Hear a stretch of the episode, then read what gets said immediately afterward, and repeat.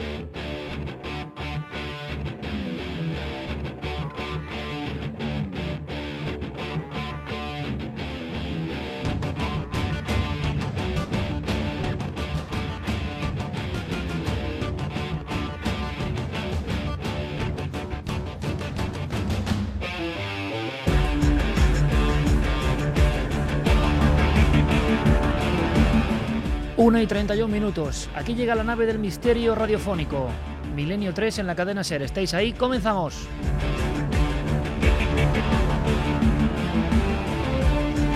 Y os aseguro que es un programa de esos que está tan comprimido, con tanto contenido, con tanto misterio, con tanta actualidad, con tantos elementos interesantes, que creo, humildemente, no os lo deberíais perder.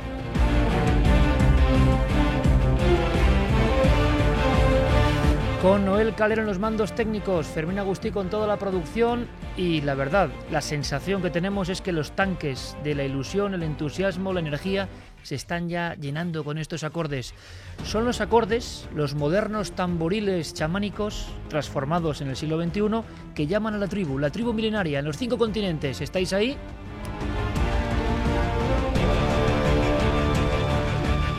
Porque a la 32 nadie sabe qué lugar del planeta vamos a visitar, dónde se va a establecer nuestra historia, dónde vamos a vibrar, porque lo vamos a hacer, vamos a emocionarnos, vamos a conocer una historia como si fuese una auténtica novela, pero hay que ir pensando que es absolutamente real y eso es emocionante esta noche y sobrecogedor.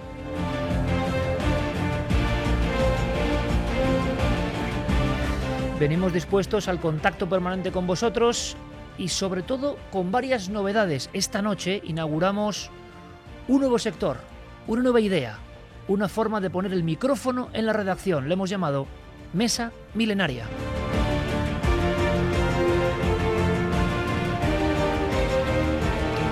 Pero hay muchísimos contenidos. Don Santiago Camacho, buenas noches. Buenas noches, Iker. Hablaremos de ciertos papeles a los que le sigues la pista. Pues sí, ni más ni menos que 28 páginas que todavía permanecen clasificadas sobre las investigaciones del 11S. 28 páginas que ahora quieren sacar a la luz. Don Javier Pérez Campos, buenas noches. Hola Iker, buenas noches. Da la impresión de que un viejo hospital vuelve a ser noticia incluso en los papeles. Eso hacía tiempo que no ocurría. Pues sí, la prensa vuelve a hacerse eco de la aparición de un misterioso personaje, de un personaje enlutado que lleva apareciéndose más de 20 años y que hace solo unos días ha vuelto a surgir en uno de los pasillos de ese famoso hospital, el Hospital de Badajoz. También conoceremos a todo un profesional de la radio de esta casa, de esta casa, durante muchísimos años, director de muchísimas emisoras y que de pronto nos ha contado un viejo secreto. Creo yo que un secreto un poco terrorífico. Era un trabajo más, era una emisora más, pero el piso se convirtió en un infierno. Tuvieron que salir huyendo. Y a nivel de este tipo de casos que tanto le gustan a Clara Tavoces, compañera, buenas noches. Muy buenas noches, Iker. Nos iremos a Utah, en Estados Unidos, para conocer algo sobrecogedor. Sí, eh, un caso en el que la familia protagonista también ha salido huyendo de una casa. ¿Por qué? Lo sabremos dentro de un rato.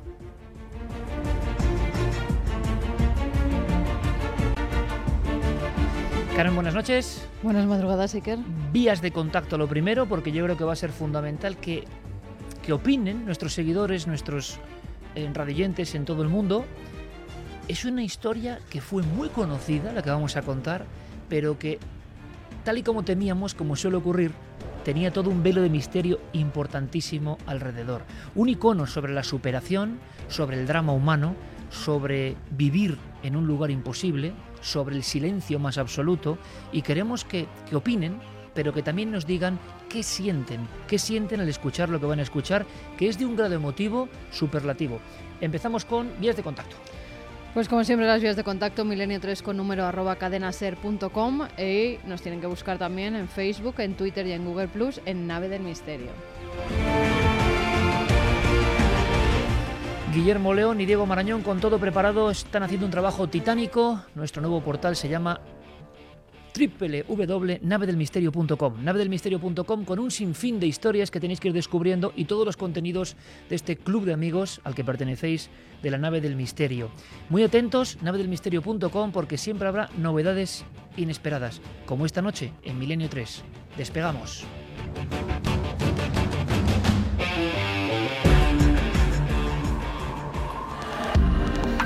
Nunca antes habías estado tan cerca de lo desconocido. Milenio 3. Cadena Ser.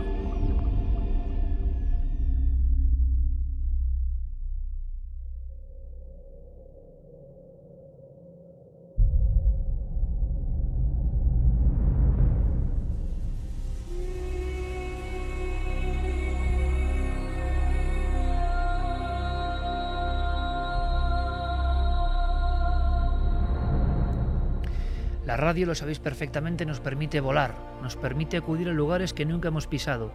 Algunos lugares son hostiles, algunos lugares parece que son territorio prohibido para la propia vida, para la supervivencia. Pero aún así, en el límite, en el lugar donde solo reina el silencio, la soledad, el frío, ha habido seres humanos que han vivido una odisea enorme. La fuerza de la vida frente a la fuerza de la muerte. La naturaleza enfrentada.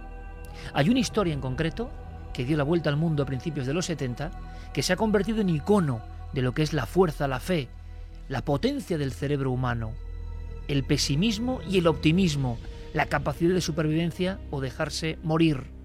Y sobre todo, lo que nos interesa esta noche, lo que ya sospechábamos, lo que sobrevuela toda la escena de una historia humana de primer nivel, el misterio, lo desconocido, las presencias, los encuentros extraños, los sonidos misteriosos las señales.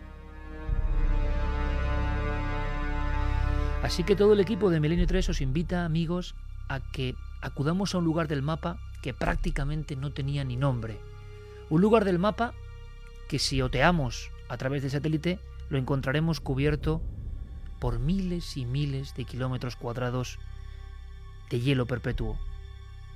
El 13 de octubre, viernes 13 de octubre, de 1972, un vuelo, el 571 de la Fuerza Aérea Uruguaya, trasladaba a 45 pasajeros con dirección a Chile. Muchos eran estudiantes y otros pertenecían a un club de rugby de Uruguay llamado Los Viejos Cristianos. La ficha de navegación, como siempre escueta, sin paso para la emoción que viene ahora, sin ningún tipo de distracción, solamente el tecleo de la máquina, nos dice que hubo un error en la navegación. Y después dice que el lugar donde el aparato se estrelló, dentro del distrito de Malargüe, en la provincia de Mendoza, a unos 3.500 metros sobre el nivel del mar, en una zona casi inexplorada de los Andes, ese lugar en concreto tenía un nombre desde antiguo, Glaciar y Valle de las lágrimas. Es muy probable, amigos, que muchos, muy jóvenes, que os unís a la Odisea y la aventura semanal de este programa, no conozcáis esta historia. Otros han podido escuchar algo en películas, hay excelentes libros. Ha llegado el último documento, nosotros teníamos como piezas de un puzzle. Parte del equipo además tenía su diferente mosaico de haber conectado con esta historia, una historia de muchos seres humanos al límite. Y cuando muchos seres humanos se ponen al límite, puede surgir la portezuela de lo desconocido, del misterio, de lo que somos realmente. Ahora llega una historia que se titula Desde el silencio, porque precisamente lo que había allí, en ese páramo helado, después de un accidente, era un silencio atronador, uno de esos silencios tan profundos que al cabo de las horas uno siente el martillar en la cabeza. Una serie de seres humanos se iban a encontrar con la gran odisea de sus vidas. Se convirtió, como digo, todo esto en libro, en película, en icono de lo que es el ser humano abandonado a su suerte. ¿Cómo reacciona el cerebro humano, el alma humana, cuando ya no hay nada que hacer? Cuando todas las búsquedas son imposibles, cuando uno sabe con certeza que va a morir.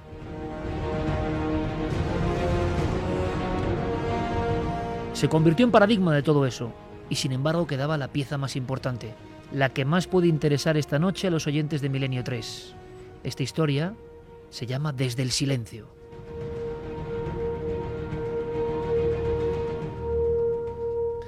Porque Carmen, tú te has encargado de hacer este dossier y casi vamos a escuchar, como decía, una novela sonora. La cantidad de elementos, de documentos, de emociones, de misterios, pocas veces hemos encontrado en una misma vivencia. O sea, aquí la historia de perdidos o similares se queda casi en, en caricatura, ¿no? Comparado con la realidad. Sí, además, fíjate, esta historia nos llega a través de la obsesión de una oyente que también es escritora de Mireia Soriano, que es la persona que junto a uno de los supervivientes ha escrito Desde el silencio 40 años después y es la historia del avión que se estrella en los Andes, eh, de las personas que están 72 días desaparecidas. Esta mujer mm, va charlando con Eduardo y va recogiendo eh, día a día no solo lo que viven allí, sino también lo que más nos interesa, los misterios que surgen uno tras otro en esos 72 días de convivencia aislados de todo tipo de civilización. Si quieres, que empezamos por el principio. Eh, hablabas de ese equipo de rugby, los Old Christians. Ellos iban a jugar un partido de rugby, un amistoso, en Santiago de Chile. Casi todos habían sido además compañeros en el colegio uruguayo Estela Maris, por eso se conocían desde muy pequeños, incluso desde parvularios, desde niños. Para ir hasta allí alquilar un avión, el Fairchild F-227 de la Fuerza Aérea Uruguaya tienen que hacer una escala en Mendoza, en Argentina, debido a las condiciones meteorológicas. El viaje ya empieza mal, porque en principio era un vuelo de unas pocas horas, que además tenía que ir directamente a Chile, ya tenían que haber hecho noche en Chile, pero parece que todo empieza a torcerse. Incluso, fíjate, Eduardo eh, en el libro comentaba que él no tenía que haber estado en ese avión porque justo cuando está en el aeropuerto se da cuenta de que los documentos, el pasaporte no iban con él, no habían viajado hasta ese aeropuerto. Su hermano en un último momento, dos minutos antes de que despegue ese avión, es el que le entrega su pasaporte, su DNI, los documentos, el pasaje del avión y es entonces cuando empieza la peor o la mejor también aventura de su vida.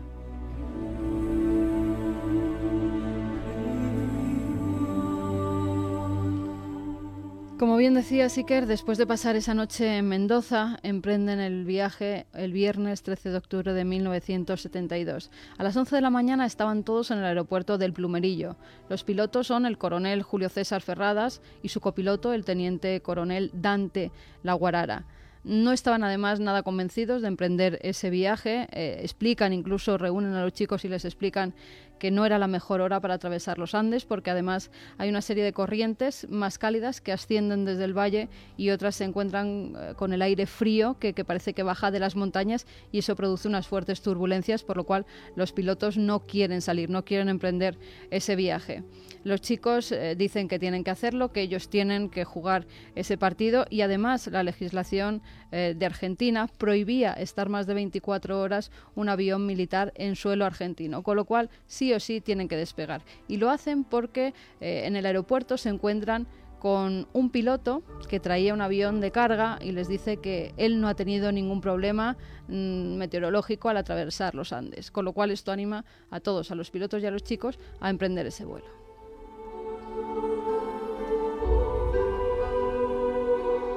Son las 2 y 18 minutos de la tarde cuando ese Chill despega desde el aeropuerto del Plumerillo. A las 3 y 21 minutos se comunican por última vez con torre de control.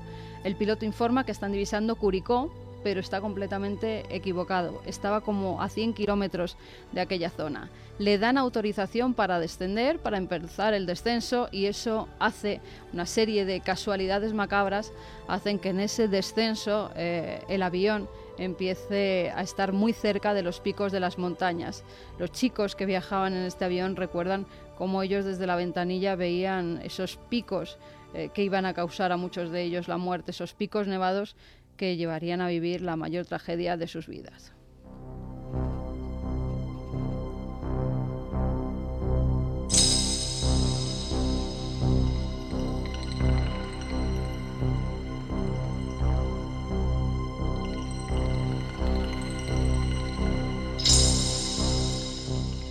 Comienzan a abrocharse los cinturones, saltan todas las alarmas dentro del avión, eh, sobre todo las alarmas de un impacto inminente. Los eh, pilotos ya no pueden hacer absolutamente nada con esa nave que se le va de las manos y el avión impacta partiéndose en dos. En un primer momento pierde la cola, todos los pasajeros que viajaban en ella, unos salen despedidos y otros se quedan dentro de esa cola. Los que se quedan en la parte del morro también sufren el impacto cuando el avión choca con tierra y todos los asientos además rompen sus anclajes y se van hacia adelante, quedando muchas de las personas atrapadas contra la cabina de los pilotos y en un completo amasijo de hierros. Eduardo tiene una primera visión de esa tragedia que vive en primera persona cuando es muy joven, con tan solo 25 años.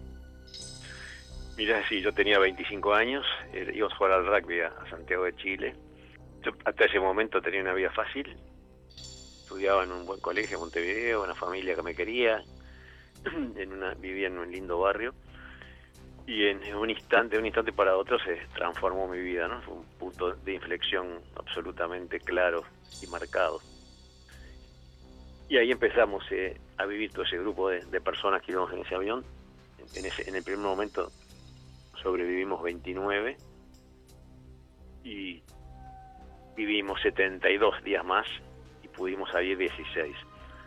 Después de, haber, eh, habernos transformado, de haber madurado rápidamente, de haber aprendido muchísimas cosas sobre nosotros mismos, sobre el universo, sobre el ser humano, sobre nuestro potencial, sobre lo que importa y lo que no importa, sobre la naturaleza. De, la nada quedamos absolutamente en cero, sin alimentos, sin agua, sin casa, y de, ahí, de punto cero, tuvimos que partir a, a crear una nueva sociedad, siendo todos unos chicos de 25 años para abajo, ¿no?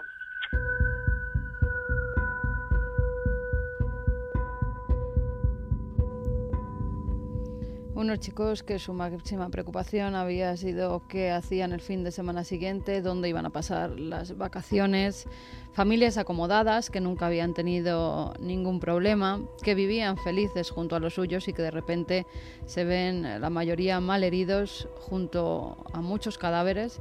En un principio son 13 personas las que mueren y con nada de sustento a su alrededor, tan solo el blanco más inmenso que nunca se hubieran podido imaginar.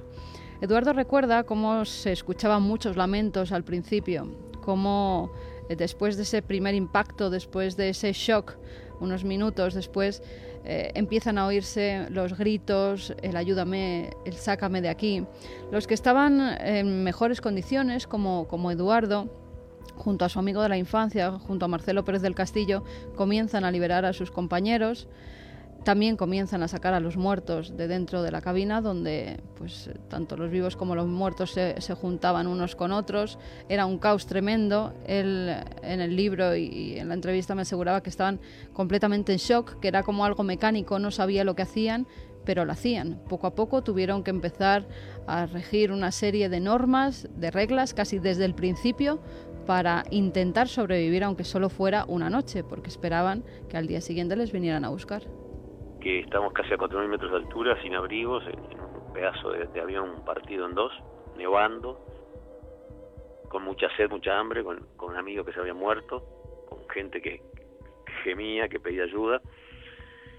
y ahí empieza todo unos bloqueos mentales, o sea que te, te va bloqueando todo lo que no es imprescindible vivir o sentir y nos, nos fuimos concentrando en lo que realmente era, era importante, ¿no?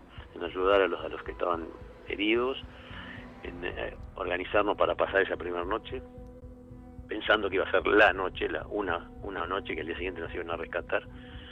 Si hubiéramos sabido, por supuesto, que íbamos a estar 72 noches, eh, no, no, lo hubiéramos soportado en ese momento. Y es, eh, en perspectiva, es asombroso, ¿no? Cómo pudimos eh, organizarnos en esas primeras horas tan caóticas y tan horrendas y tan dolorosas, y cómo, inclusive físicamente, pudimos soportar ese frío a esa altura, casi sin oxígeno, ahí empezó empezó a mostrarse lo que es el ser humano, lo que somos los seres humanos, la capacidad que tenemos de cuánto más de lo que pensamos que somos, somos.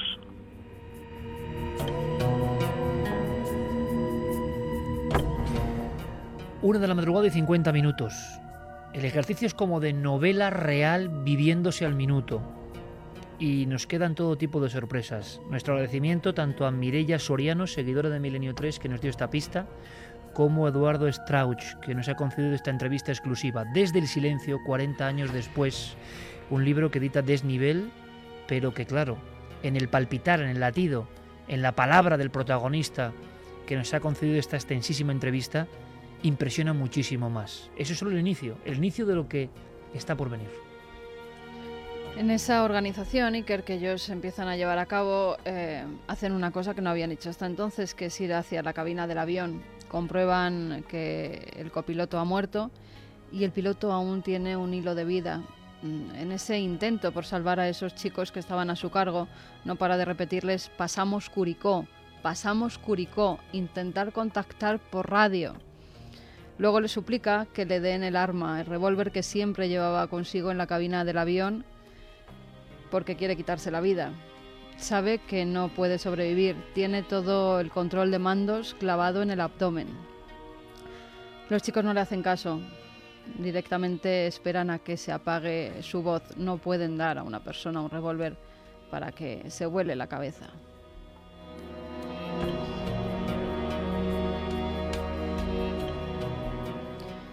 Más tarde ven que hay otro chico que está sentado en el asiento, aún con el cinturón puesto, y parece estar solo aturdido, en estado de shock. Pero a los pocos minutos cuando se acercan está muerto. Una de las hélices desprendidas eh, le había cortado la pierna por debajo de la rodilla y se había desangrado mientras esperaba que sus compañeros le ayudaran. De pronto ven cómo alguien se dibuja en la nieve, ellos lo interpretan como un fantasma, como un espectro, ya está anocheciendo y, ven que alguien quiere acercarse hacia la parte del avión donde están ellos. En un momento dado, esa visión fantasmagórica desaparece, no saben lo que es. Días más tarde comprendieron que se trataba de un amigo suyo. Es decir, los que estamos ahí, los cuatro, cinco o seis que estábamos mirándolo y, llamándolo para que viniera hacia nosotros, es no nos olvidamos tampoco de, de ese momento. ¿no? Venía hacia nosotros y probablemente cayó en, alguna grieta o, se desvaneció. Y había mucha nieve muy blanda y se quedó hundido en la nieve. Y fue, fue muy muy impactante ¿no? empezamos a, tomar conciencia de, de la muerte de la muerte que nos empezaba a, a rodear. Nos podía tocar a cualquiera en cualquier momento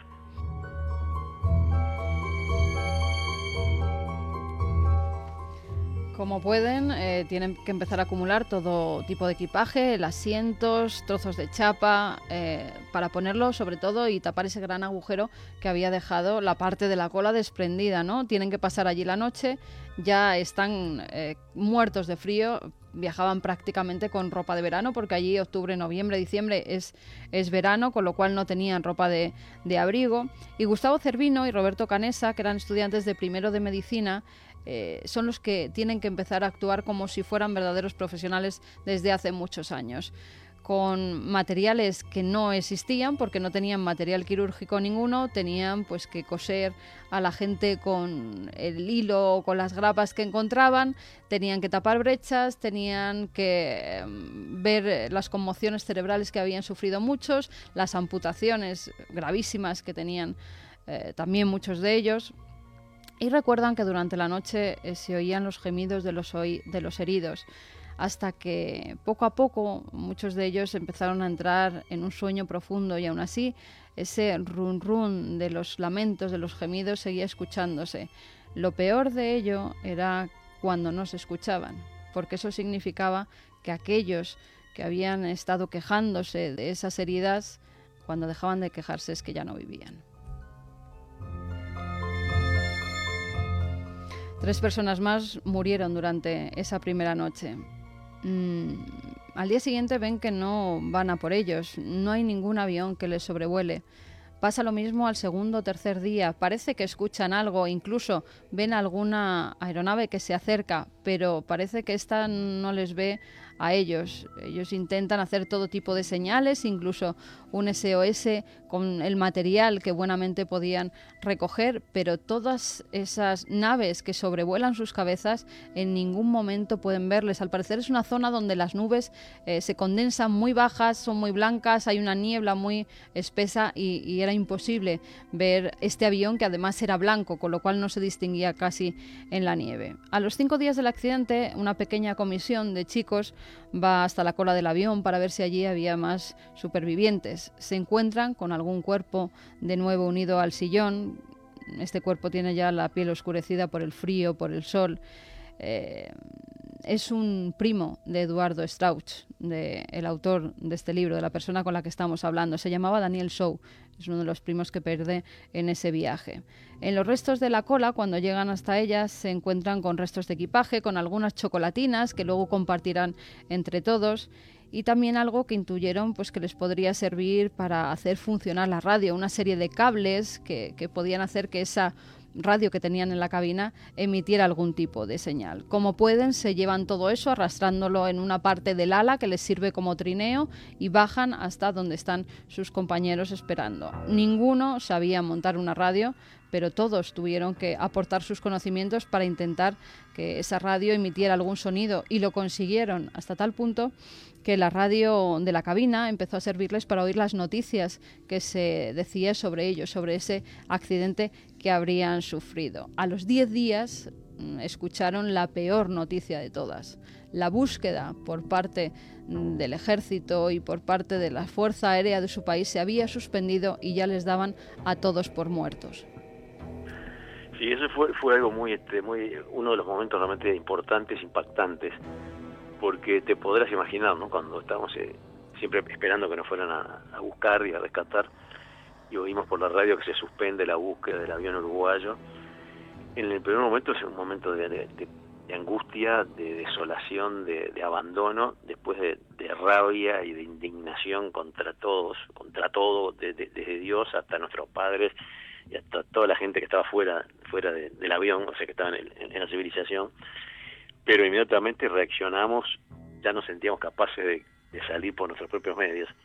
Entonces tomamos una tremenda fuerza y empezó esa etapa de, organizarnos y sabiendo que no había otra que salir por, nuestros propios medios.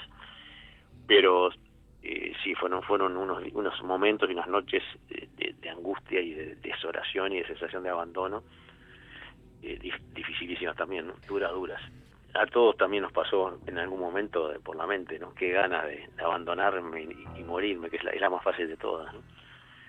Pero enseguida reaccionabas y pensabas en tu familia y tu padre y tu madre que te estaban esperando y te venían las ganas de seguir luchando y ya conocíamos nuestra, nuestra capacidad, nuestras posibilidades de, lograr una cantidad de cosas que antes no sabíamos. O sea que enseguida te, te levantabas y seguías la lucha, la lucha dura y dura, que fue durísima. Están en la más absoluta nada, ya todo el mundo les da por muertos, no tienen nada que llevarse a la boca porque incluso habían estado comiendo la pasta de dientes que, algunos de ellos llevaban en sus neceseres, no tenían ya más que repartir y sabían que o hacían algo o comían proteínas o morían y morían todos. No había ningún animal en todo ese glaciar nevado, no había absolutamente nada, era una montaña sin vida con lo cual la muerte fue la que les dio la vida. Tuvieron que recurrir al canibalismo, a comerse a sus propios familiares, a sus propios compañeros, a sus propios amigos, incluso a la mujer de uno de ellos que fallece cuando están allí, mm, en los libros lo, lo ponen muchos de ellos, eh, enterraban a sus compañeros boca abajo para no saber cómo, de quién era esa carne, ni, al cortarla no verles los ojos, ni verles la cara, no identificar de alguna forma, cortar un trozo de carne sin identidad porque si no hubiera sido imposible que pudieran ingerir aquellos pedazos. Em, no tienen cubiertos, no tienen ningún cuchillo y con un trozo de vidrio de una botella rota em, hacen una primera incisión, cortan unas pequeñas lascas de carne que colocan sobre una chapa para que se seque al sol y es entonces cuando superando todas toda la lógica, ¿no? toda la lógica humana, empiezan a, comerse a sus propios compañeros. Eduardo nos lo recuerda así. Sí, nosotros eh, rápidamente nos, fuimos sintiendo cada vez más débiles, obviamente. nuestra porción de comida al principio era, un pedazo de chocolate, un, poquito de pasta de dientes y, una tapita de, de, botella de, licor o de vino. Eso era la ración diaria, entonces rápidamente nos empezamos a sentir muy débiles y nos dimos cuenta que había que ingerir proteínas porque si no nos moríamos todos ahí apelotonados inclusive llegamos a, probar todo lo que podría llegar a tener proteínas como valijas de cuero, zapatos, eh, probamos todo, hasta que llegamos a la conclusión que la única proteína disponible eran los cuerpos de nuestros amigos muertos, que también se podrán imaginar qué difícil decisión. Hubo que vencer culturalmente tabúes de, milenios quizás, pero una vez que pudimos vencer nuestras mentes, eh, yo por lo menos jamás tuve, tuve problema de conciencia, ¿no? ni en ese momento ni después, pero hubo que vencer esa barrera muy, muy difícil. Y así fue que seguimos viviendo gracias a nuestros amigos que habían muerto, que hicimos eh, un pacto entre nosotros, nos fuimos convenciendo a los que no estaban convencidos de hacerlo y ofreciéndonos unos a otros, ¿no? Fue uno de los momentos más emocionantes y de mayor solidaridad, porque nadie sabía quién iba a ser el alimento del otro.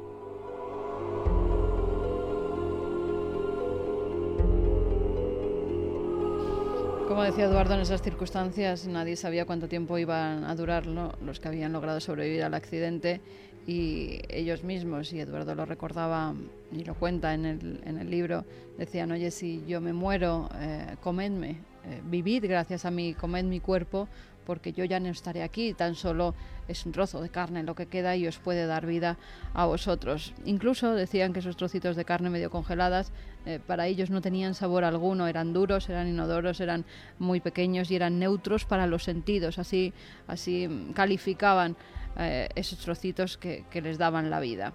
Roberto Canesa, eh, que también logró sobrevivir, también nos contaba en un pequeño fragmento que hemos sacado de un documental mmm, cómo entre todos se dan cuenta que el comerse a sus compañeros es lo único que pueden hacer. Que la carne humana es una alimentación desde el punto de vista científico exacta para cualquier animal pero todo eso es en la fase teórica que podemos conversar acá en la montaña charlando, ¿no? Otra cosa es tenerte que enfrentar al hecho en sí.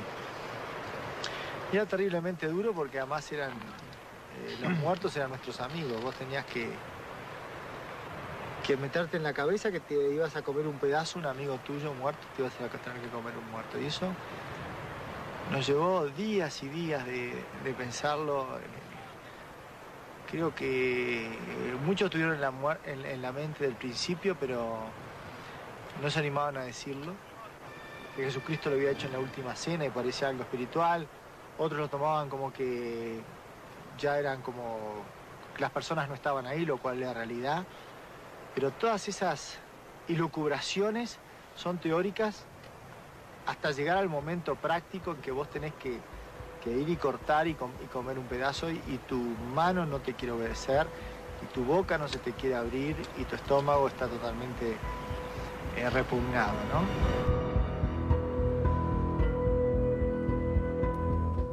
Había una mujer con ellos que era la mujer de uno de sus compañeros, tenían dos hijos y ella se negaba a comer esa carne hasta que un día lo tuvo que hacer porque si no, no volvería a ver a sus hijos. Por desgracia nunca los volvió a ver porque ella falleció días después, pero al final tuvo que, hacer lo posible ¿no? por mantener esa vida que era muy importante para las personas que estaban esperando en, Uruguay. Mm, al principio además, fíjate en el libro, lo cuenta de una forma...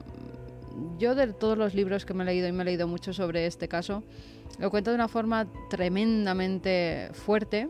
Le han tachado muchas veces de frío a Eduardo eh, por contar ya vemos cómo lo cuenta perfectamente, ¿no? Cómo nos narra lo que ocurrió, pero en ese episodio de cómo cortan la carne de los compañeros, pues eh, lo cuentan de una forma muy cruda, hasta tal punto que en lo que algunos libros que han escrito otros de los supervivientes dejan como que, bueno, eh, cortan partes del músculo, sobre todo las piernas, de los brazos de, los fallecidos, él dice que tienen que recurrir pues a, a coger una piedra y a romper el cráneo de estas personas para sacar el cerebro y también comerlo, al igual que con las vísceras. Era la única forma que tienen de sobrevivir.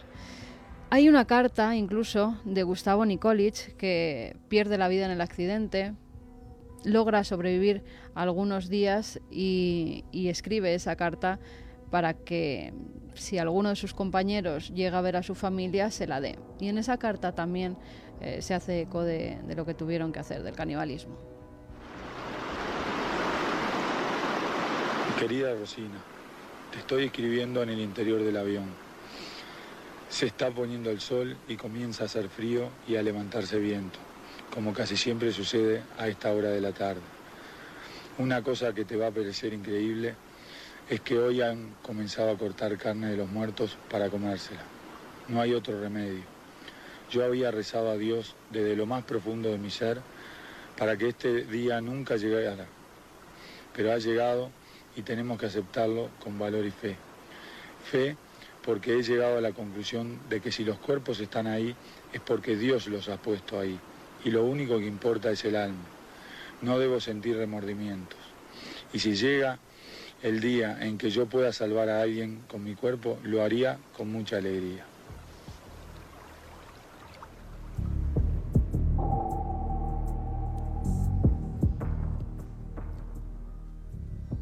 Son incapaces de mandar ningún mensaje a través de la radio. Esta solamente funciona para escuchar algunos de esos partes de noticias que reciben, no saben de qué emisoras.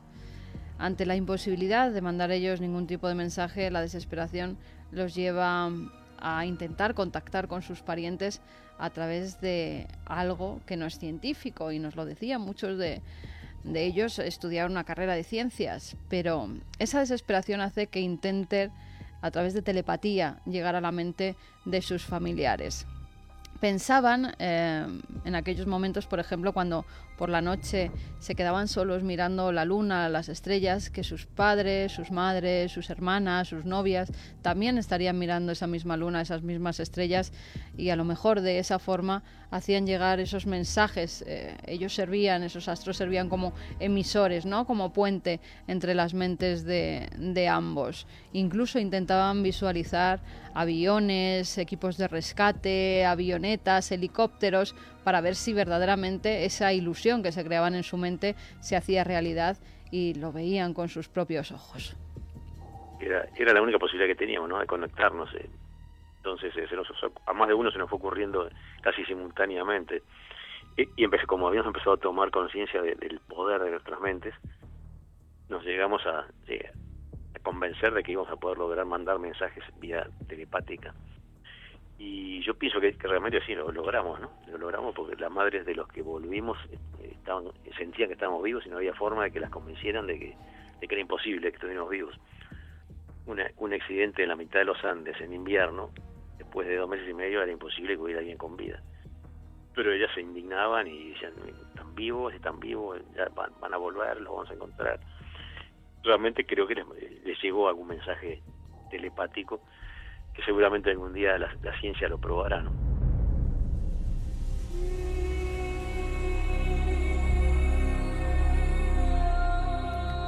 Dos y nueve minutos, esto es Milenio 3 en la cadena Ser, dosier sobre Desde el Silencio. Y aquí entra ya el misterio, en una historia profundamente humana, donde el principal protagonista, Eduardo, nos dice que habían tomado conciencia del poder de sus propias mentes. Unas mentes situadas al límite, unas mentes en un umbral que seguramente y ojalá ninguno de los oyentes y nosotros tengamos que vivir. Pero les tocó a ellos en ese momento y estaban convencidos de que su mente estaba alcanzando potencialidades increíbles, fuera de la lógica, e intentaron la telepatía. Son cosas, secretos, misterios de esta historia tan relativamente bien conocida que empezamos a desvelar ahora. El misterio, evidentemente, tenía que aparecer en ese umbral entre la muerte y la vida.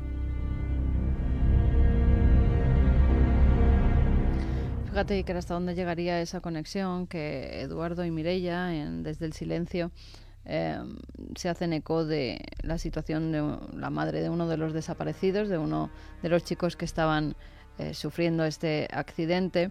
Ella iba continuamente, viajaba continuamente a Chile para ver si se reanudaban las, la, búsqueda ¿no? de, los restos del avión hasta que un día, estando con otra de las madres en, una habitación del hotel, le dijo, yo es la última vez que vengo porque mi hijo acaba de morir. Después confirmaron que así era. El mismo día que ella había estado en Chile en esa habitación y que sintió ese malestar y dijo que ya no volvía porque su hijo había logrado sobrevivir varios días pero ya había perdido la vida, identificaron que fue justo el momento en el que se había producido el fallecimiento de este joven. Con el paso de los días, las 27 personas que se apiñaban en los restos del avión ya conocían muchos de los sonidos, tanto los del día como los de la noche. Mm, ya no hablaba ninguno, esa cabina se quedaba a oscuras, menos, eh, y esto fíjate, a Eduardo Strauch eh, le, significó mucho, ¿no? Porque el piloto de la salida de Exit, eso siempre que ponía Exit, él siempre miraba y se había quedado encendido, macabramente encendido, como diciendo que por ahí estaba la salida por la que no podía salir nadie porque no llevaba a ningún sitio. Pero esa luz era la que él identificaba como tengo que seguir, tengo que continuar, hasta tal punto que cuando le fueron a rescatar, él se llevó ese, ese pequeño piloto que ponía exit porque había significado mucho en su vida. Mm, ellos tienen que identificar no solo los ruidos del día, sino los de la noche. Y en esos ruidos de la noche, una noche, eh, una jornada, que están todos ahí apiñados, parece que, que, empiezan a oír un estruendo bastante grande, que no saben de dónde viene. Incluso creen que han han aterrizado de alguna forma en una zona de volcanes, porque parecía que en ocasiones incluso se movía esa parte del avión. No sabían si era por el deshielo o por el hielo que crujía debajo de ellos cuando alguno se movía, pero en esa ocasión sufren una avalancha terrible que acaba con la vida de muchos y que a Eduardo le hace vivir una experiencia cercana a la muerte. Sí, eso es, una de las cosas también, eh, bueno, justamente uno de los capítulos del libro se llama el, tiempo, ¿no? Porque que relativo es el tiempo. En pocos segundos, de que estuve apretado bajo, bajo la nieve, prácticamente asfixiado y tuve todo ese proceso hemos, hemos oído muchas veces similares, ¿no? De personas que están al borde de la muerte. Primero de, terror de ir hacia lo desconocido, después de nostalgia de dejar la vida y, la vida que te pasa en imágenes. Pero decenas y decenas de imágenes que te van pasando por la mente en, fracciones de segundos hasta que empecé a sentir una sensación de placer y de, alegría y de placer absoluto físico y mental y espiritual y que llegaba hacia algo que, me hacía totalmente pleno. Y en ese momento justo me, entró oxígeno porque se movió Adolfo mi primo de que estaba apretado al lado mío. Me volvió el oxígeno a los pulmones y, volví de vuelta al, infierno de, la cordillera pero llegó un momento que estaba yo estuve convencido que estaba muerto ¿no? estoy muerto, ahora, ahora qué pasa, una gran expectativa y una sensación de, tremendamente placentera. Qué paradoja, está muriendo y dice que vuelve al infierno de, de, la cordillera. En esa avalancha, Marcelo, su amigo de la niñez, muere. Cuando logra quitar la nieve que tenía encima, Eduardo se encuentra que hay una capa de hielo encima de, la cara de, de su amigo y a través de ella ve ya sus ojos sin vida. Marcelo, fíjate, es una de las casualidades, entre comillas, que Eduardo recoge en el libro. Marcelo muere a la misma hora y el mismo día que lo había hecho su padre cuatro años antes. Fue una coincidencia macabra. Solo quedan 19 con vida ya. La sociedad de la nieve, es como se hacen llamar ellos mismos, una sociedad en la que todos tenían su rol y todos eh, se ayudaban. Es más, cuando a alguno le entraba el bajón, estaba el resto para ayudarle a seguir con vida, porque lo más fácil era dejarse ir, con quedarse dentro del avión. Había muchos que ya ni querían salir eh, durante el día al sol, eh, no querían comer, no querían vivir en definitiva y ellos les apoyaban, les ayudaban, eh, intentaban hacer incluso en esas situaciones bromas, intentaban eh, visualizar una vida, la que tendrían con sus novias, con futuros hijos, para intentar que, mantuvieran ¿no? esa esperanza que les iba a salvar.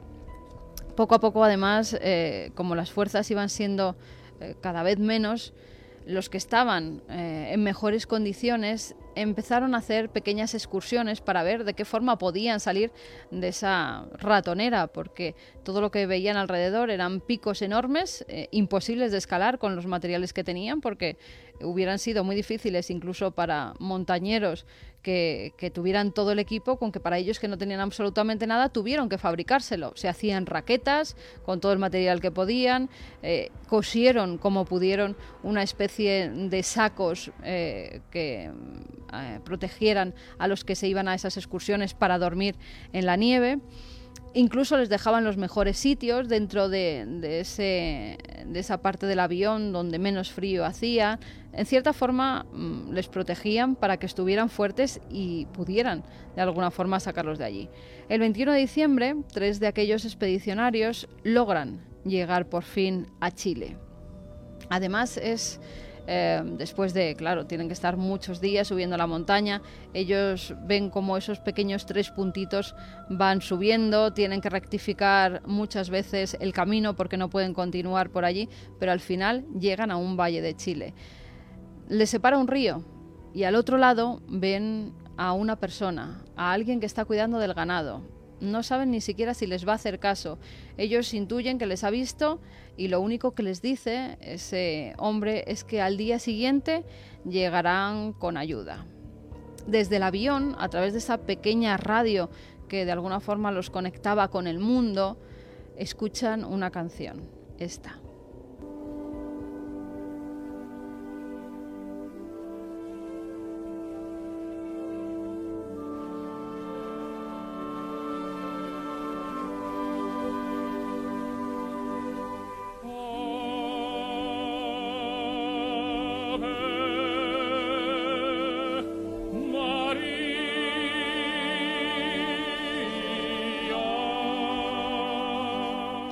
Es el Ave María de Gounod, eh, una música que para ellos suena a gloria y más eh, cuando después pueden intuir estas palabras que se emiten a través de esa pequeña radio. Dice textualmente, vengo de un avión que cayó en las montañas, soy uruguayo, hace 10 días que estamos caminando, tengo un amigo herido arriba, en el avión quedaron 14 personas heridas, tenemos que salir rápido de aquí y no sabemos cómo. No tenemos comida, estamos débiles. ¿Cuándo nos van a buscar arriba? Es entonces cuando Eduardo y sus compañeros ya saben que van a ir a por ellos, que ya la búsqueda se va a reanudar y que por fin van a poder regresar con los suyos. Así lo viven, de esta forma que yo cuando le entrevistaba a mí me ponía los pelos de punta. todavía me, tú me lo, me lo comentás y me lo preguntás y me, se me pone la piel de gallina cuando me acuerdo de, ese momento como si hubiera sido hace media hora, ¿no? En el libro lo cuento y nos enteramos antes por la una pequeña radio que nos conectábamos con la civilización unos minutos todas las mañanas a ver si, decían algo de nosotros. Y ahí nos enteramos de que, de que había habido a que habían llegado a la civilización después de 10 días de caminata.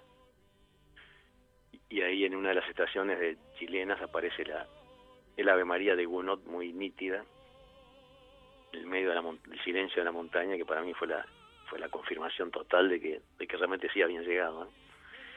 Y cuando empezamos a sentir el sonido maravilloso de los helicópteros, es, es, es muy difícil transmitir la, la, alegría, la euforia, eh, creo que no, no existen adjetivos para, poder transmitir lo que sentimos en ese momento.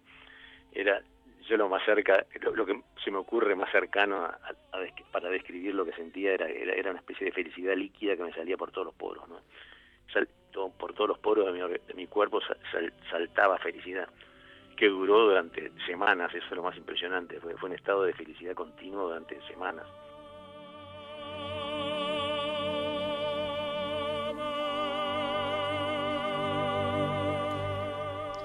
Felicidad líquida, eso es lo que sentían cuando oyeron a esas aves de hierro que sobrevolaban sus cabezas y ingresan dentro del helicóptero. Y fíjate eh, cómo es la vida, ¿no? Las paradojas que tienen.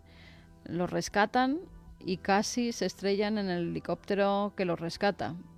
De nuevo, mal tiempo, esas turbulencias, Em, decían que bueno, los pilotos lo pasaron fatal para llegar hasta Chile, para llevar el avión y aterrizarlo porque había unas condiciones malísimas. Ellos casi ni se enteran de esas turbulencias que están viviendo y que casi de nuevo les cuestan la vida. Había sobrevivido al primer impacto, a la avalancha y ahora cuando era rescatado casi se estrella de nuevo. Pero por fin consiguen llegar a Chile Mm, no entienden cuando aterrizan por qué hay tanto revuelo, eh, por qué hay tanta gente haciéndoles fotografías e intentando entrevistarles.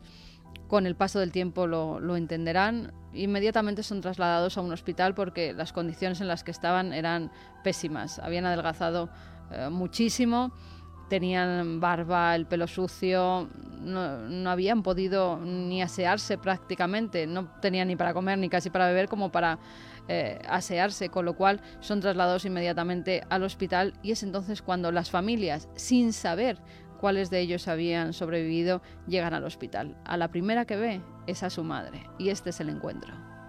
Exactamente, 25 kilos menos, negro, quemado por el sol. Sé que estamos muy muy buenos mozos, dicen, después decían las chicas, ¿no? que flacos y quemados, pero ya habíamos perdido el, aspecto de, de, cadáver quizás que, que, teníamos un día o dos o tres días antes. Y, pasé una noche en el hospital, en el hospital de San Fernando, un pueblo de Chile, ahí fue donde tuve contacto con, mi madre que entró muy muy nerviosa, estaba muy, podrás imaginar, ¿no? En ese momento para una madre. Y fueron pocas palabras, ¿no? Igual que cuando me encontré después con, con papá lo mismo, ¿no? No había muchas palabras que decir, abrazos y miradas y, y ojos brillantes y, y abrazos de vuelta. No había palabras, evidentemente. Para esos momentos no, no muchas palabras.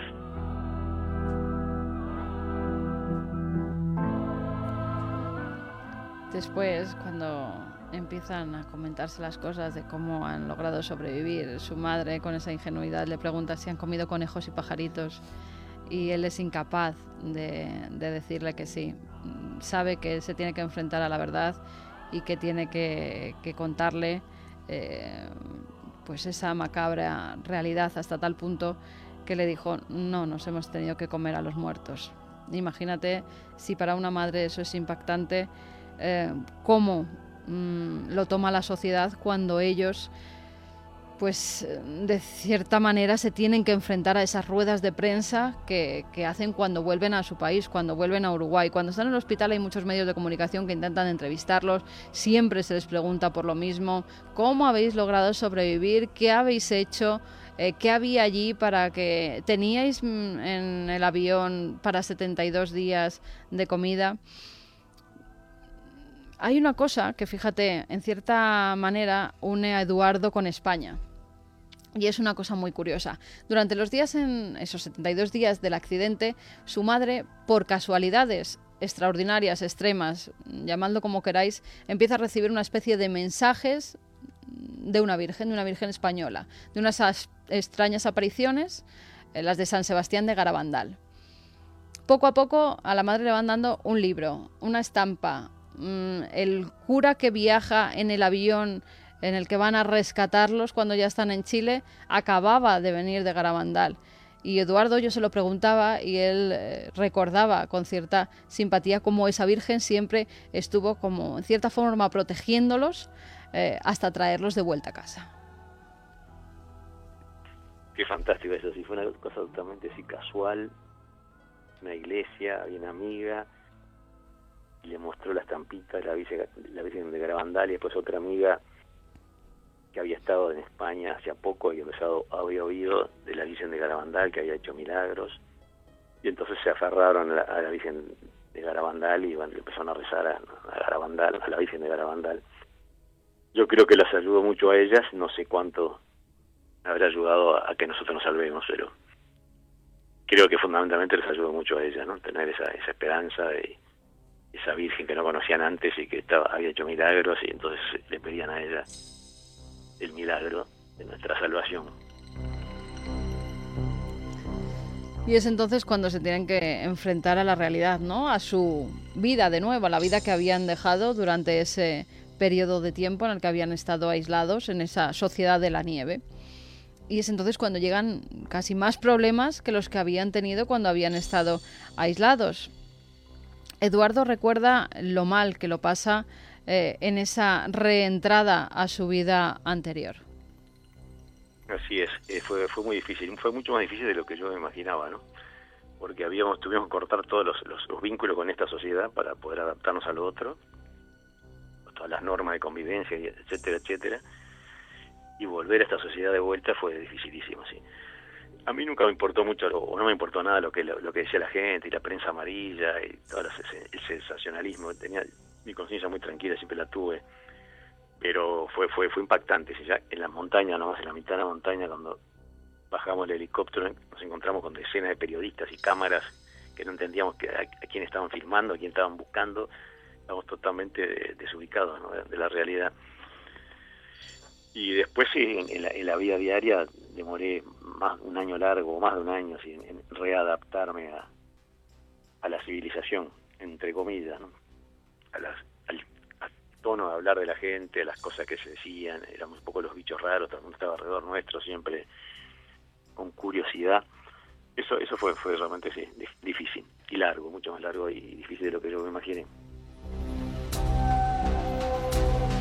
Era difícil y largo el eh, ingresar de nuevo en esa sociedad que habían dejado y sobre todo cuando algunos de los familiares de los fallecidos no entendían o no pudieron comprender que se comieran a sus hijos, a sus nietos, no podían tolerarlo, más cuando los habían visto en su casa, jugando, compartiendo eh, pues la vida cotidiana con, con sus hijos. Por ejemplo, la, la, madre de Marcelo, de su mejor amigo, no quiso nunca volver a verle y eso Eduardo lo recuerda con gran pena.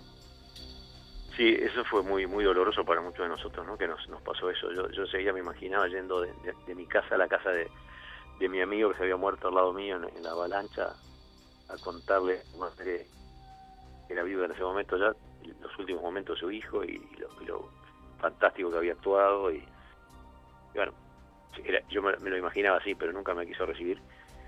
Y bueno, es, comprensible, siempre nos vio juntos y no, no, no, soportaba la idea de verme a mí solo y su hijo no hubiera vuelto. ¿no?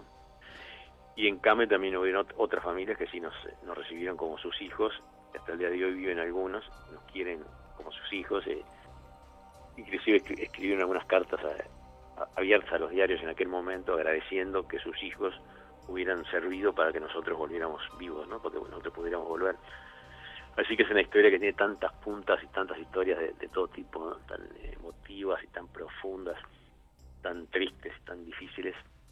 Es una, yo a veces me, me pongo fuera de, de mi historia y, y realmente tomo algo de conciencia de lo fantástica y apasionante que es nuestra historia de, que nos tocó vivir a nosotros en los Andes. Una de esas familias que sí que entiende lo que tuvieron que hacer, incluso decían que sus hermanos, sus hijos hubieran hecho lo mismo, era la de Nikolic. Su hermano, Alejandro, eh, se hacía eco, además de, de, las palabras de toda su familia, y él declaraba que, que, lo que hicieron estaba bien hecho. Lo hubiese hecho, lo hubiesen hecho cualquiera, los 16 si los hubiesen tocado morir lo hubiesen hecho. Y me parece eh, divino, este, no solo a mí, sino a mis padres, me parece una cosa, una comunión tan grande, te diría hasta que hasta cierto punto un orgullo, un orgullo de que ellos, eh, por una parte de mi sangre, hayan podido este, estar vivo, ¿no? 2 y 29 minutos, esto es Milenio 3, desde el silencio, una revisión de una historia mítica, de tributo, de solidaridad, de tristeza, de dar la sangre y la vida por otros, de canibalismo entre personas que se conocían desde niños de la soledad absoluta, de la pérdida o la forma de mantener la esperanza, el ser humano al límite y por tanto muchísimo aprendizaje.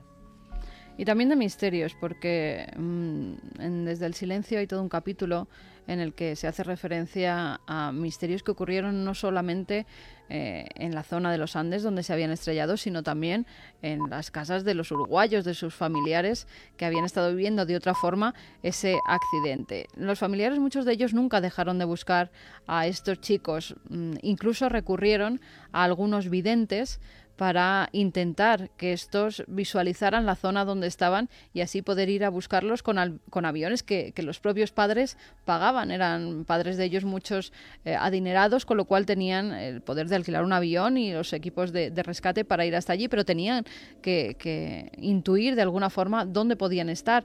Y eso lo hacían a través de, sobre todo, de Gerard Croisset, que era un, vidente eh, muy afamado y que, el radar humano le llamaban. Exactamente, pues el radar humano al parecer acertó bastante porque visualizaba tal y como había sido el accidente y además siempre repetía una cosa, que había vida y había muerte. Es decir, que todavía quedaba gente que, que, estaba esperando que le rescataron y también gente que en ese accidente había muerto. Lo recuerda Carlos Pérez, que era uno de los periodistas que pudo vivir eh, cómo se hicieron esas búsquedas con Gerard Crosset. Estaba a distancias de miles de kilómetros de, aquel holandés. Eh, este, desde Enschede, la ciudad donde vivía, eh, nos iba a, guiar eh, con su mente. Se describió este, patéticamente el, accidente. Entonces de golpe yo voy hacia la montaña, yo me acerco a la montaña. Hay una montaña descabezada, por eso yo busqué mucho tiempo, durante casi semanas enteras, busqué una, la imagen de un volcán descabezado y tiene una nube permanentemente siempre encima. Había una nube siempre encima de esa montaña. Me acerco a la montaña, eh, no puedo levantar más el avión, dice, nos estrellamos. El avión golpea contra la, cresta de la montaña, pero qué curioso, no se destroza totalmente, se destroza un ala, se destroza la cola, tal cual sucedió. Y el avión pasa al otro lado de la montaña y se desliza como en un tobogán me voy deslizando en un tobogán, sigo deslizándome en un tobogán, me detengo. Hay vida y hay muerte. Hay vida y hay muerte, hay sobrevivientes. Y ahí entonces este, entendemos de que hay vida y hay muerte y que el accidente había sido. Si lo había dicho patéticamente en una realidad tan fantástica, lo había leído con la mente de tal forma que de inmediato empezamos a buscar. Hasta que finalmente, en los preámbulos de la Navidad, se dio el milagro. Croisset tenía razón. Y a pocos kilómetros, errándole por, por metros en una distancia tan descomunal, el avión estaba allí.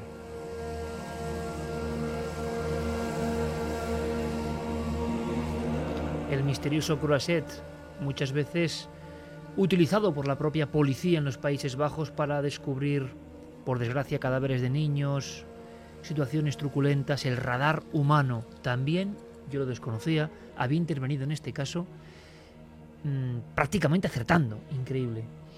Más intuiciones, más misterios eh, que se dan. Pancho Delgado, mm, cuando está subiendo las escalerillas del avión, del avión mm, habla con los compañeros y dice que tiene la certeza de que ese avión se va a estrellar.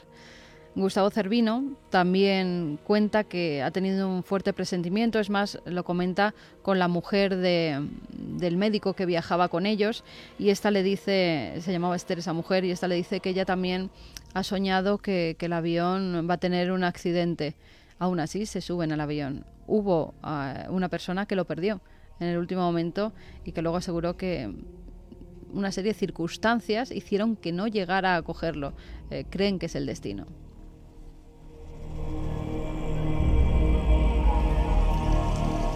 En Mendoza, cuando estaban en Argentina, cuando tuvieron que dormir allí esa noche, pernoctar por el mal tiempo, porque no podían continuar, conocieron a unas chicas con las que se fueron a cenar y había en ese restaurante una especie de mural donde todos ponían los, los nombres y esa chica escribió encima Viernes 13.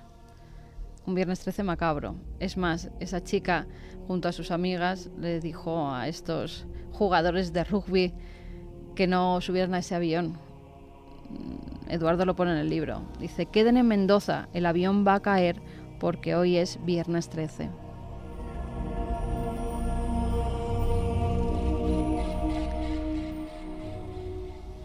Hay también una serie de numerología que intuyen que puede tener que ver eh, por las fechas, por las horas en que se dan todos esos hechos. Incluso también hay intuiciones familiares. Cuando se está produciendo el accidente, uno de los padres que va a entrar en el banco, mm, estaba además toda su familia en el avión, su mujer y sus dos hijos viajaban en él.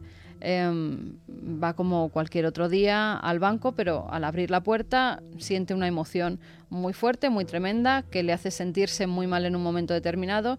Se va a su casa a descansar porque cree que se está poniendo malo. Él no sabía que habían aterrizado en Mendoza, que habían tenido que pasar la noche allí y que reemprendían el vuelo al día siguiente. Estamos hablando de 1972, no había teléfonos móviles, la forma de comunicar no era tan fácil como, como ahora. Y estando en su casa, él escucha eh, en las noticias que hay un avión de la Fuerza Aérea que se ha estrellado, de la Fuerza Aérea Uruguaya. Pero no le da más importancia porque eh, él yacía a su mujer y a sus hijos en Chile. A las pocas horas mm, vienen em, desde el ejército, porque él tenía contactos con el ejército, a avisarle que el avión se ha estrellado y que en él van su mujer y sus hijos. Él atribuye esa fuerte impresión al momento exacto en el que se está estrellando el Fairchild.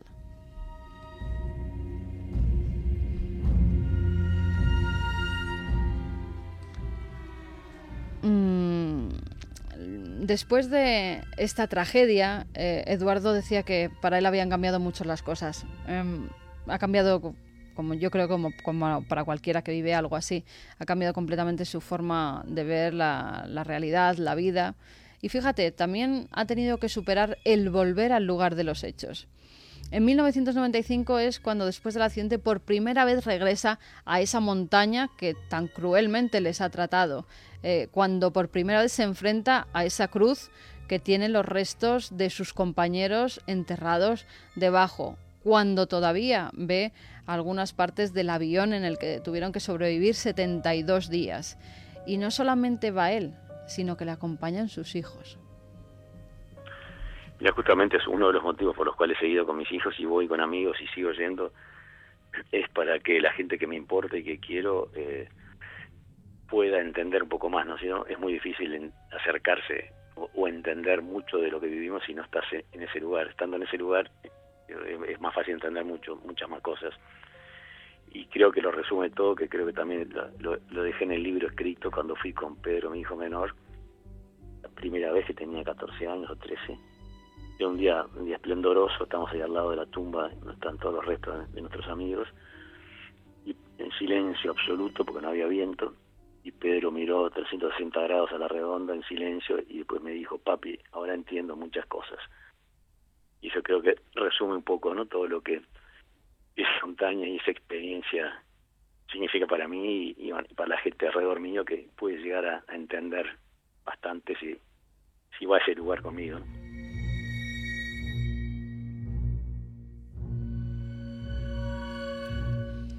Fíjate, hasta tal punto le tiene odio y cariño a esa montaña que su mujer eh, en una ocasión se lo, se lo hizo ver, él no lo había pensado y así me lo, me lo decía en la entrevista. Dice, no, fue mi mujer la que dio con la clave, porque todos un día nos tenemos que ir. Y cuando él se vaya, ¿dónde quiere que descansen sus cenizas? Lo tengo clarísimo, sí. Esa fue una, idea de mi mujer que, me pareció brillante y, bueno, la, la tengo clarísima y ya está, todo organizado. Mi ceniza me la va a llevar mi mi hijo menor, que es el que más veces ha ido a la montaña, el que está más conectado con, la historia.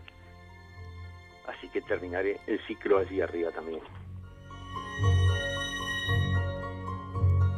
Hay un enganche casi sobrenatural, preternatural con el sitio, ¿no?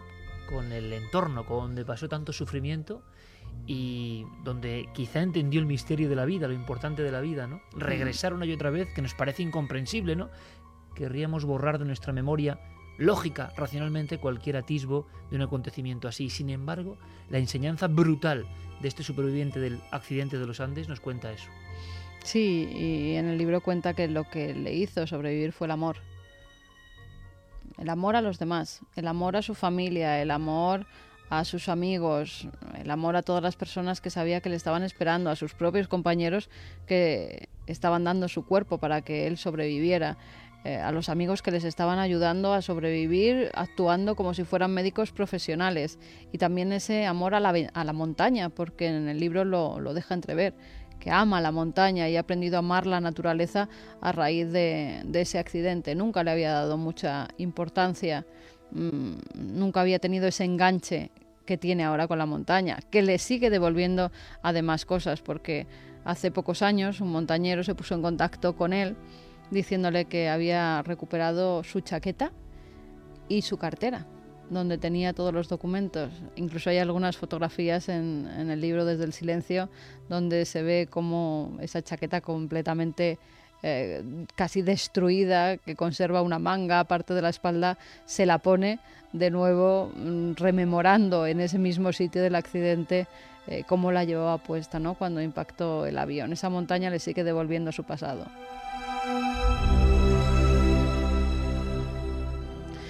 Hay una última cosa. Parece que los Fairchild, esos aviones, eh, estaban en cierta forma malditos. Un historiador que se dedicó a estudiar eh, muchos de estos mm, aviones de hélices, eh, Gary Orlando, decía que la mayoría de ellos habían tenido serios problemas y que había muerto mucha gente dentro de ellos. De los 78 aparatos Fairchild 227 que se construyeron, 23 se estrellaron y se produjeron un total de 393 víctimas mortales. Un tercio de la flota ha estado implicado en accidentes, lo que no representa un buen historial de seguridad. Vamos ahora con más cosas, 2 y 41 minutos. Este hombre, por lo tanto, ha vivido desde ese silencio terrible, ha visto la muerte, ha tenido que hacer canibalismo con sus propios amigos, ha tenido esperanza hasta el final, esa plaquita de éxito, ese piloto guardado eh, como muestra, como señal, la fuerza, la debilidad, los fuertes se vuelven débiles, los débiles se vuelven fuertes, el ser humano al límite. Pero él parece, por lo que le escuchamos eh, en este largo dossier que creo que merece la pena, humano, eh, él ha aprendido de toda esta historia.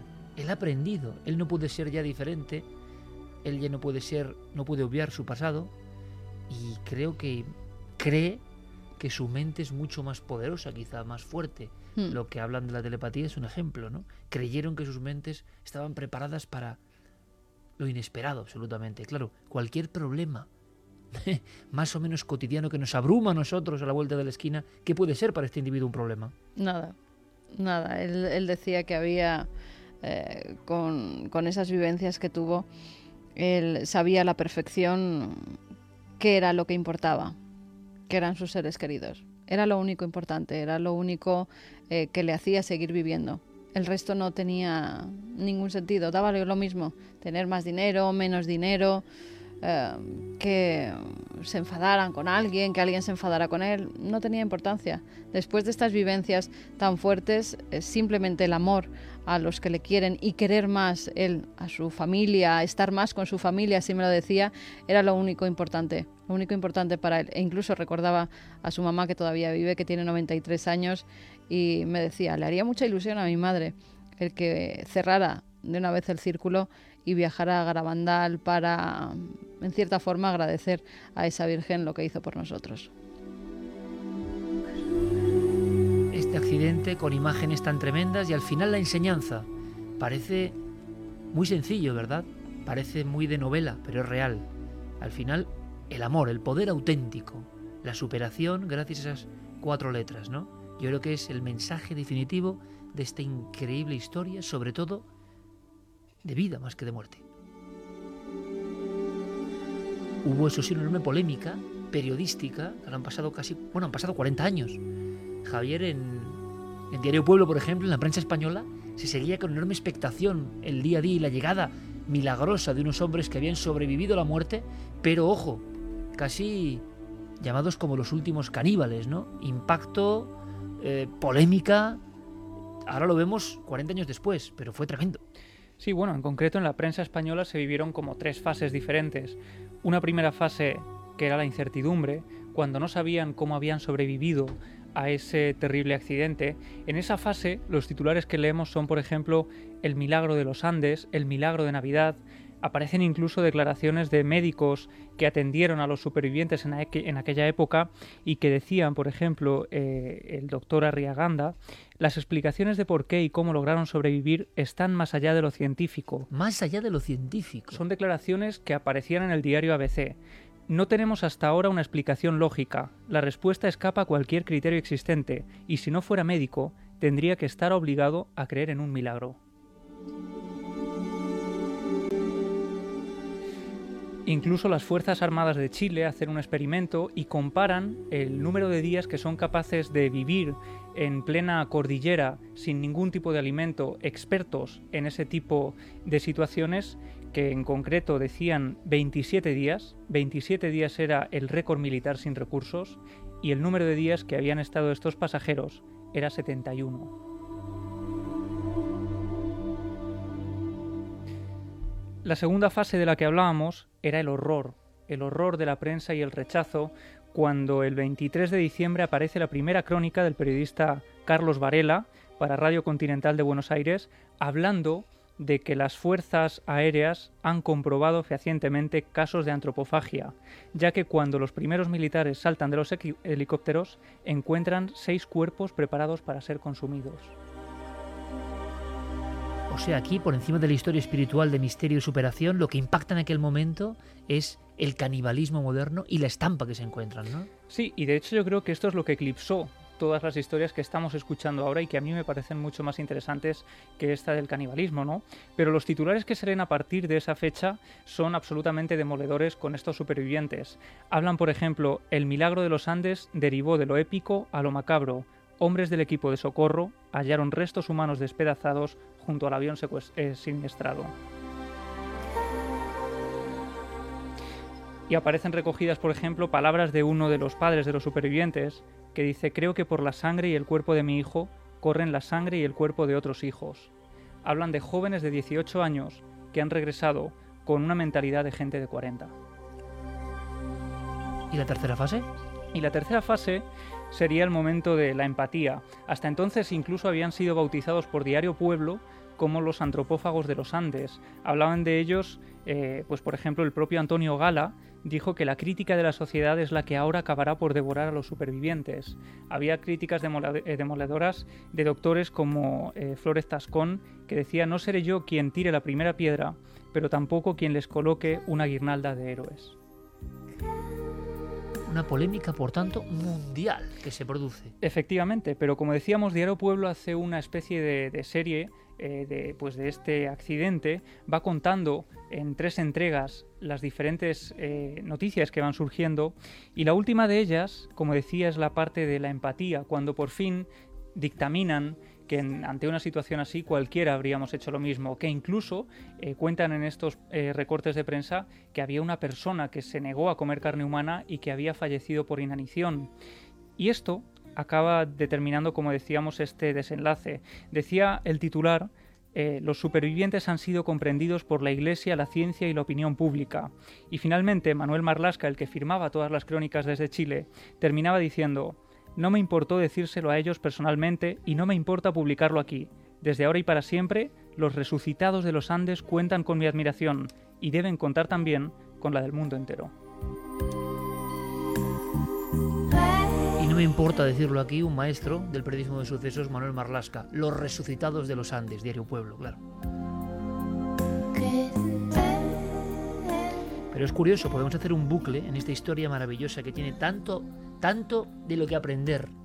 Lo que hemos escuchado cala hondamente y lo hará a partir de mañana, seguro a través de cadenaser.com, de nodelmisterio.com, de, las, de bajándose el programa ¿no? y recorrer el mundo. Y seguro que llega a Chile y Uruguay, donde tenemos muchísimo seguimiento. Pero es que hay un bucle curiosísimo de la actualidad clara que nos indica que esto que vivieron los supervivientes o resucitados de los Andes, porque es así, resucitados con sangre de otros, em, en una especie de, bueno, de rito que tiene mucho de religioso también. Expediciones igualmente célebres y ahora se descubre el dato, Clara, de canibalismo. Sí, bueno, la, noticia realmente es el hallazgo de, un barco, en concreto eran dos, pero se ha hallado uno, eh, que fue, pues desaparecieron, eh, partieron en 1845 eh, con 128 hombres a bordo, salían de las costas inglesas y bueno, la, intención suya era mm, atravesar el paso del nordeste un lugar que es bastante complicado y, estos barcos iban bastante bien preparados para la época y bueno, pues se les vio un ballenero inglés unos días después y a partir de entonces no se supo nada de ellos.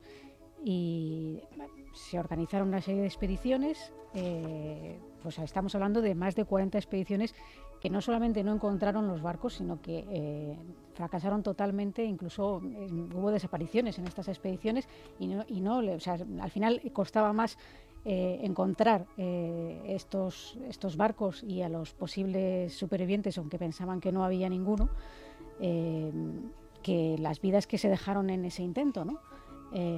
bueno, la noticia es que uno de esos barcos ha sido hallado y bueno, se ha reconstruido a lo largo del tiempo a través de estas expediciones que se han realizado. Las, pues la historia de, de, estos buques liderados por Sir Francis eh, perdón, por Sir John Franklin, que bueno, pues ha sido tremendo porque mm, hay la coincidencia de que en estas expediciones también se produjo el canibalismo. Cuando desaparecieron, realmente lo que se ha reconstruido es que estos barcos quedaron encallados en el hielo y, bueno, pues eh, llegó un momento en que no tenían víveres, mm, había varias enfermedades que les habían asolado y los pocos que quedaban vivos decidieron salir de los barcos y caminar hacia, hacia el sur en busca de, las costas canadienses, pero algo salió mal y no llegaron. Y después de una serie de, averiguaciones, eh, algunas casi casuales, eh, varios grupos de esquimales inuit mm, dijeron haber visto a estos expedicionarios arrastrando un bote y con pinta de estar enfermos y desnutridos y que pensaban que después de un tiempo habían fallecido. Y se llegaron a encontrar eh, varios cuerpos mm, que incluso eh, tenemos aquí unas, unas imágenes nosotros que se pueden ver tremendas de estos cuerpos y bueno, quedaron congelados, pero eh, al hacer una serie de estudios eh, forenses y mm, se ha confirmado eh, recientemente, o sea, después de tanto tiempo, ah, fue casi en 2008 que había, se había practicado la antropofagia entre ellos, pero con una serie de mm, mutilaciones muy extrañas, los hallaron con concretamente los cerebros habían sido desorbidos, las vísceras... Cerebros sorbidos, pero como decían en el accidente de los Andes, ¿no? Que rompían para obtener el cerebro, quizá porque tiene mucha proteína. Las vísceras eh, devoradas... Pero sorbidos me imagino que no debe estar el cráneo roto, porque si no, no pondrían sorbidos. Claro. Los corazones extraídos y las manos eh, cercenadas. O sea, creen que se apoderó de ellos una locura que en parte han confirmado que estos cuerpos albergaban una cantidad ingente de plomo y que esto pudo deberse o bien al mal estado de, las latas de conserva, no de, la comida, sino de la propia lata que habría expendido ese plomo, o incluso a, las cañerías de, esos buques que se habrían mm, corrompido en un momento determinado y que eh, el agua que, les llegaba estaría contaminada. Y ahora es precisamente cuando eh, el gobierno canadiense, en una expedición que envió en el año 2008, ha dado sus frutos y han encontrado uno de esos barcos que está hundido eh, y que esperan sacar a flote y que nos descubrirá mucho más sobre todo este enigma. La locura del plomo, del saturnismo y devorándose casi ritualmente ¿no? unos a otros.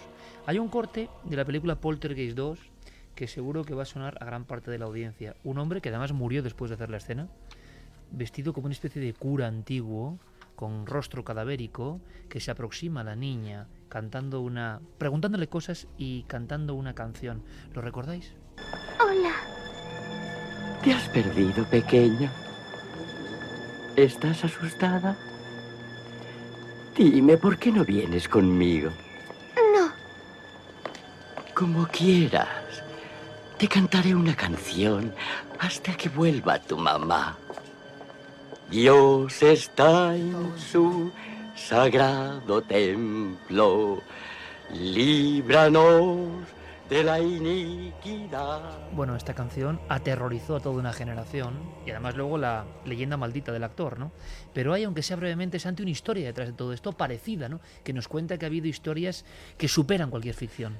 Pues sí, todos recordamos este personaje, el reverendo Kane, que llevó a la muerte a sus eh, acólitos a través de una peregrinación y de un viaje sin sentido. Pues bien, eh, los guionistas de Poltergeist eh, dijeron que para componer este personaje se habían basado en varias historias, habían hecho una especie de collage con varias historias de la historia más negra de los Estados Unidos y una de ellas destacaba sobre todas, que es la del grupo de Donner. En 1846 California era una tierra de promisión, era una tierra eh, donde se podía encontrar oro, donde podías encontrar tierras fértiles y mucha gente inició esa carrera a través de los Estados Unidos cargados con sus provisiones, con sus familias en busca de una vida mejor. Eso le pasó a George Donner que consiguió juntar una caravana de 87 personas, hombres, mujeres, niños, ancianos, para llevarlos hacia California.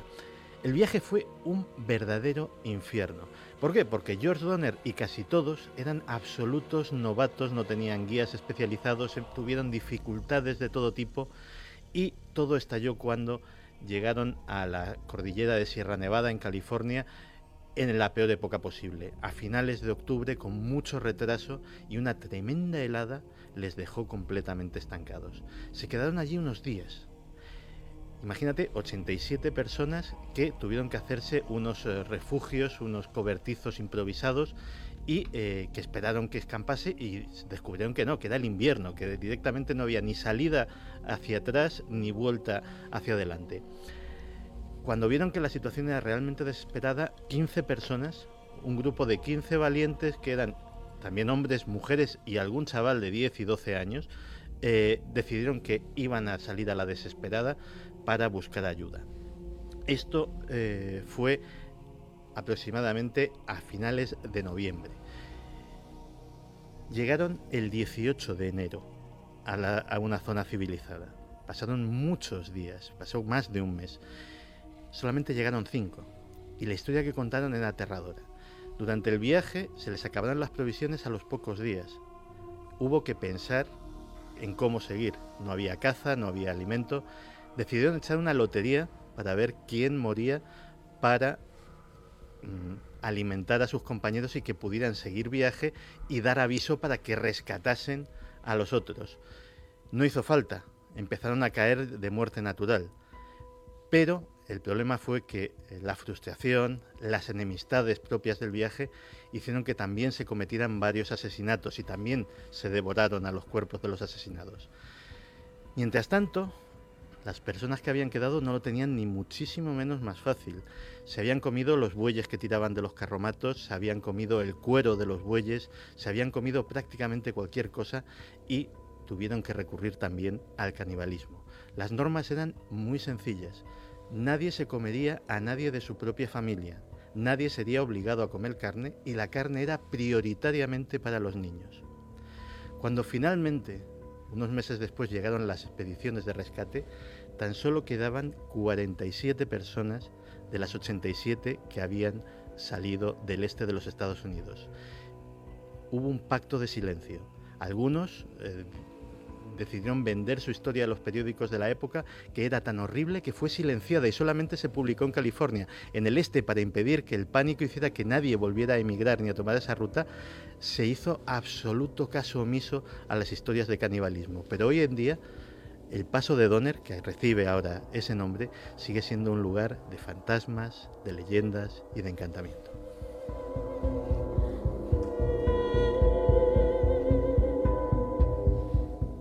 Así llegamos al primer Rubicón, la primera frontera de la noche. Enseguida nuestros compañeros con toda la información del otro mundo, que yo creo que sí sí que da miedo, aunque desde luego las historias que hemos contado hoy son tremendas, pero ante todo pienso historias de superación, historias del hombre frente a su auténtica esencia, frente a su misterio, cuando ya no hay esperanza, y resulta que a veces ocurre el milagro.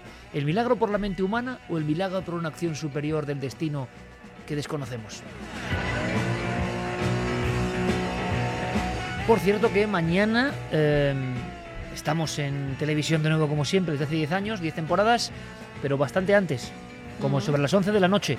Así que por favor no nos abandonéis que empieza la crudísima batalla y creo que tenemos cosas que os van a interesar. Pero a la vuelta, la mesa milenaria, por supuesto. Yo creo que os va a gustar. La actualidad del momento comentada, micrófono en la redacción. Enrique de Vicente con su columna despierta y alguna sorpresa, por ejemplo, todo un hombre de radio, fundamental histórico de esta cadena, que tuvo que salir de un piso huyendo por cuestiones que nos va a contar de primera mano y son cuestiones que os van a interesar seguro. Continúa la noche después de los servicios informativos en Milenio 3 en la SER.